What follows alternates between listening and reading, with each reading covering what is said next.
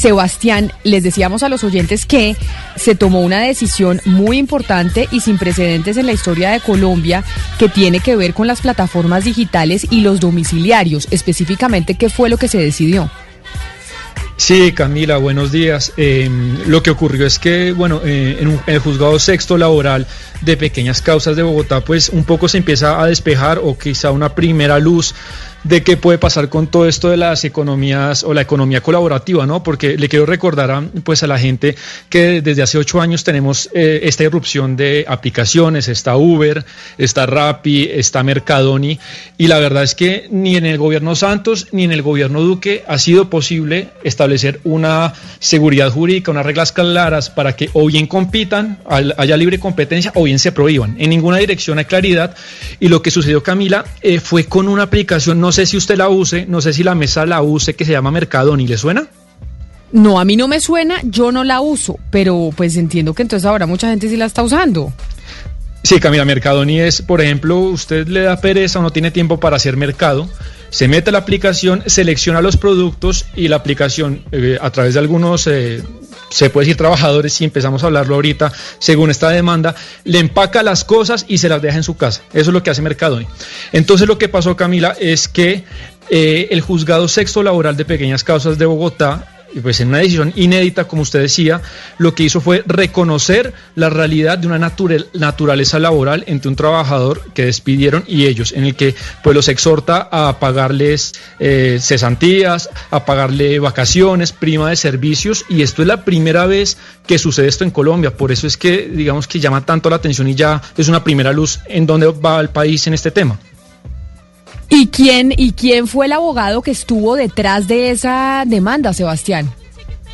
Sí, Camila. Esto lo, como le, como le adelantaba, esto lo hizo Javier Almanza, que asesoró a este trabajador y él junto a otras personas de la Universidad eh, del Rosario, él es coordinador del área laboral del consultorio jurídico de la Universidad de, la Facultad de Jurisprudencia de la Universidad del Rosario y, lo invitamos pues para que nos dé luces de qué es esta demanda y qué efectos jurídicos puede tener. Doctor Almanza, bienvenido acá a los micrófonos de Mañanas Blue. Sebastián, muy buenos días, muchas gracias por la invitación. Señor Almanza, déjeme hacerle la primera pregunta, y es que hemos visto en notas de prensa la sentencia de ese tema, pero explíquenos usted de forma sencilla exactamente qué fue lo que ocurrió y qué fue lo que se reconoció. En términos generales hay que reconocer que la tecnología nos ha llevado a nuevas formas de desarrollo de actividades. Entonces, ¿qué hicieron?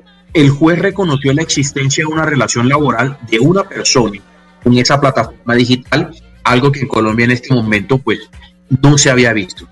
Ahora, hay que aclarar, inicia como lo que conocemos muchos como el mensajero o el domiciliario. Esto es la persona que entrega el producto en la casa del consumidor. Durante la relación, él asciende, cambia de función, es a lo que conocemos o se conoce en ese argot como los pickers. Y pickers es la persona que producto dentro del establecimiento, y para poner un ejemplo, en un Jumbo, en un Pricemar, en Éxito, y se le entrega a ese domiciliario. Al desarrollar esa actividad, él inicialmente le dijeron un día, le terminaron su relación y la consecuencia fue que él quiso reclamar, dijo, venga, págueme las comisiones o los valores que me adeudan de los días que no me, no me cancelaron. Al hacer el análisis, determinamos que podía existir una posibilidad de erradicar una demanda pidiendo que se declarara un contrato. La juez revisa y determina que el trabajador desarrollaba la actividad de manera personal, había una subordinación constante y, que había una remuneración. Eso en nuestra legislación se conoce, esa conjugación de elementos, como contrato realidad. Y la juez determinó que existía una relación laboral de esa persona con esa plataforma digital. Esa es la pequeña diferencia o de pronto el gran paso que puede darse para mirar a futuro cada una de esas posibles relaciones que se puedan presentar con los otros personajes que puedan estar en diferentes plataformas digitales. Pero mire, profesor, este ex trabajador de Mercadoni, ¿cómo llega a usted y a los servicios jurídicos de la Universidad del Rosario y cómo es el acompañamiento que ustedes dan? ¿Por qué él llega a pedirles ayuda a ustedes? Mire que lo paradójico de la historia es, pues, nosotros, y yo actualmente parte de la Universidad del Rosario en la Facultad de Jurisprudencia y coordino el área del consultorio jurídico de derecho laboral. En el consultorio prestamos servicios para, eh, servicios jurídicos para personas de estrato 0, 1, 2, 3. El usuario llega al consultorio, expone su caso y él realmente iba inicialmente a reclamar unos días que le quedaron debiendo de lo que le correspondía pagar. Todo lo que nos estaba comentando, logramos eh, hacer el análisis y decir, mire, aquí más que unos días que la deuden, puede haber la posibilidad de erradicar una demanda por estos escenarios.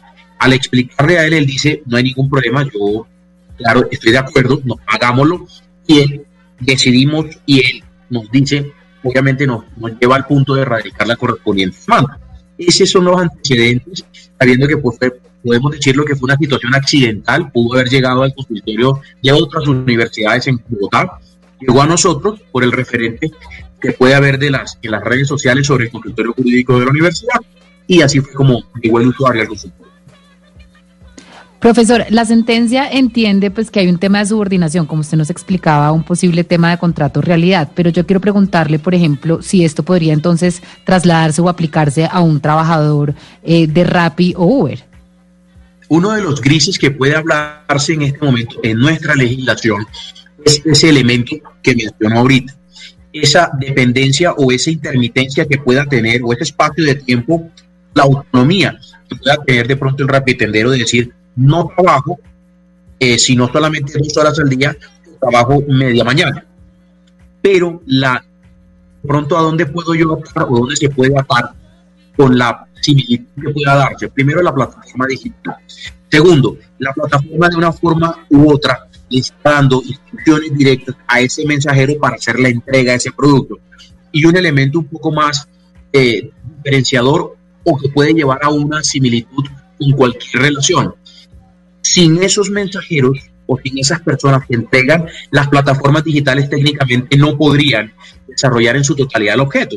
O estarían de pronto, tendrían que cambiar la modalidad para poder desarrollar el objeto social de su empresa. La zona gris realmente vendría siendo esa autonomía. Sin embargo, también ya debemos ver que en América Latina, en Europa, es una tendencia mundial el reconocimiento de estas relaciones laborales. Hace dos semanas salió el comunicado, porque no ha salido la sentencia, el comunicado del Tribunal Supremo Español, que es nuestro, allá es el máximo órgano de cierre jurídico de analizar los casos. Aquí sería la Corte Suprema de Justicia, donde determinaron que esos mensajeros sí eran trabajadores y eran, ya se llaman falsos autónomos, ¿sí? determinaron que eran falsos autónomos y determinaron que sí eran realmente unos trabajadores. En Argentina pasó igual, en el Uruguay también. Entonces, esa tendencia mundial nos va llevando al reconocimiento de esa actividad. Pero, eh, coordinadora Almanza, eh, en, pues en el consultorio jurídico del Rosario y las otras personas que han estado trabajando en este mismo asunto quieren buscar que la justicia se exprese solo eh, en unos casos o frente a otros casos. Es decir, ustedes quieren que esto se extienda para todas las plataformas electrónicas.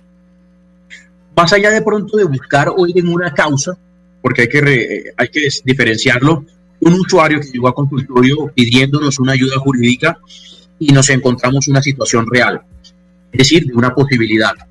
Eh, el, y acatamos el fallo del juez, en este caso fue el reconocimiento de la relación de trabajo. Y llegar a presentarse a futuro otros casos o llegar a presentarse otros usuarios de otras plataformas digitales, la invitación siempre va a ser desde el punto de vista de la academia hacer el análisis jurídico determinado para poder proceder, si es del caso, radicar una eventual demanda.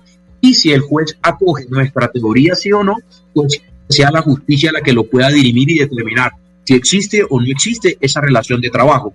Pero reitero y aclaro, más que una causa de pronto de hablar que sea insaciable o no por buscar una aceptación por la legislación de la conducta de ellos es ofrecemos un servicio jurídico gratuito a esas personas de escasos recursos y si logra reunir esos presupuestos, bienvenido sea y que sea el amparo de la legislación a ellos.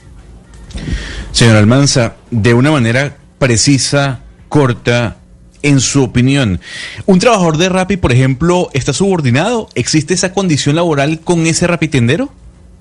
Bueno, eh, sí, en qué sentido. En el hecho de que, por más que él decida no desarrollar esa actividad, automáticamente no habría su trabajo. Entonces, y no tendría ingresos. Entonces, es una, a consideración del que le habla, para mí es una dependencia y hay una subordinación porque recibe la orden directa donde entregar un servicio. Pues profesor Javier Almanza, coordinador del área laboral del consultorio jurídico de la Facultad de Jurisprudencia de la Universidad del Rosario y quien precisamente estuvo al frente de este caso y se lo ganó. Y le dieron la razón. Mil gracias por haber estado aquí con nosotros hoy en Mañanas Blue. Camila, muchas gracias por la invitación y siempre el puesto y presto poder hablar en cada uno de estos espacios para poder aclarar cada situación jurídica que se pueda presentar.